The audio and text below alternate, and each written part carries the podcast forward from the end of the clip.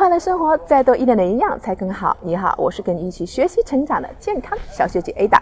今天我们一起来了解的健康生活知识点是什么呢？膳食纤维。嗯，我们今天要聊聊膳食纤维对我们健康的贡献。我们说啊，膳食纤维是人体内的消化酶，在消化食物的时候，其中难以消化部分的总体。那么简单来说，就是植物的细胞壁，其中包括这种纤维素啊、木质素啊、果胶等等。我们所说的谷皮、麸皮、蔬菜和水果的根、茎、叶，主要就是由这种纤维素组成的。因此啊，这类食物为膳食纤维的主要来源。虽然说膳食纤维啊不能被我们人体吸收，但是却有良好的清理肠道的作用，从此啊被人们称为肠道的清道夫，并且成为营养学家推荐的七大营养素之一哦。那么膳食纤维到底对我们有什么样的重要作用呢？啊，那么且听 Ada 给你细细分解。首先，第一点，它有助于肠内大肠杆菌合成多种维生素。第二个呢，膳食纤维啊，它比重比较小，但是体积大，在胃肠中呢占据的空间比较大，所以啊，使我们有饱腹感，有利于我们减肥。第三点呢，膳食纤维体积大。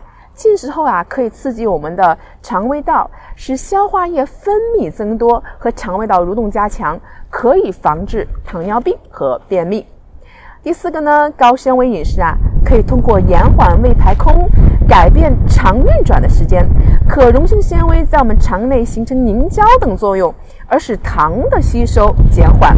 那么它也通过减少这个肠激素，如异位肽或是胰升糖素的分泌，那么减少这个胰岛贝塔细胞的刺激，那么减少胰岛素释放，以增高周围的胰岛素受体的敏感性，使葡萄糖代谢加强。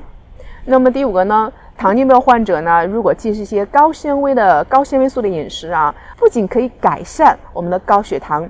减少胰岛素和口服降糖药物的应用剂量，而且还有利于减肥，还可以防治便秘呀、痤疮等疾病。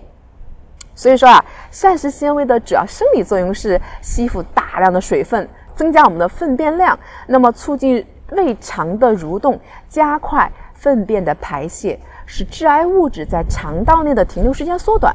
那么对肠道的不良刺激减少，从而可以预防肠癌的发生哦。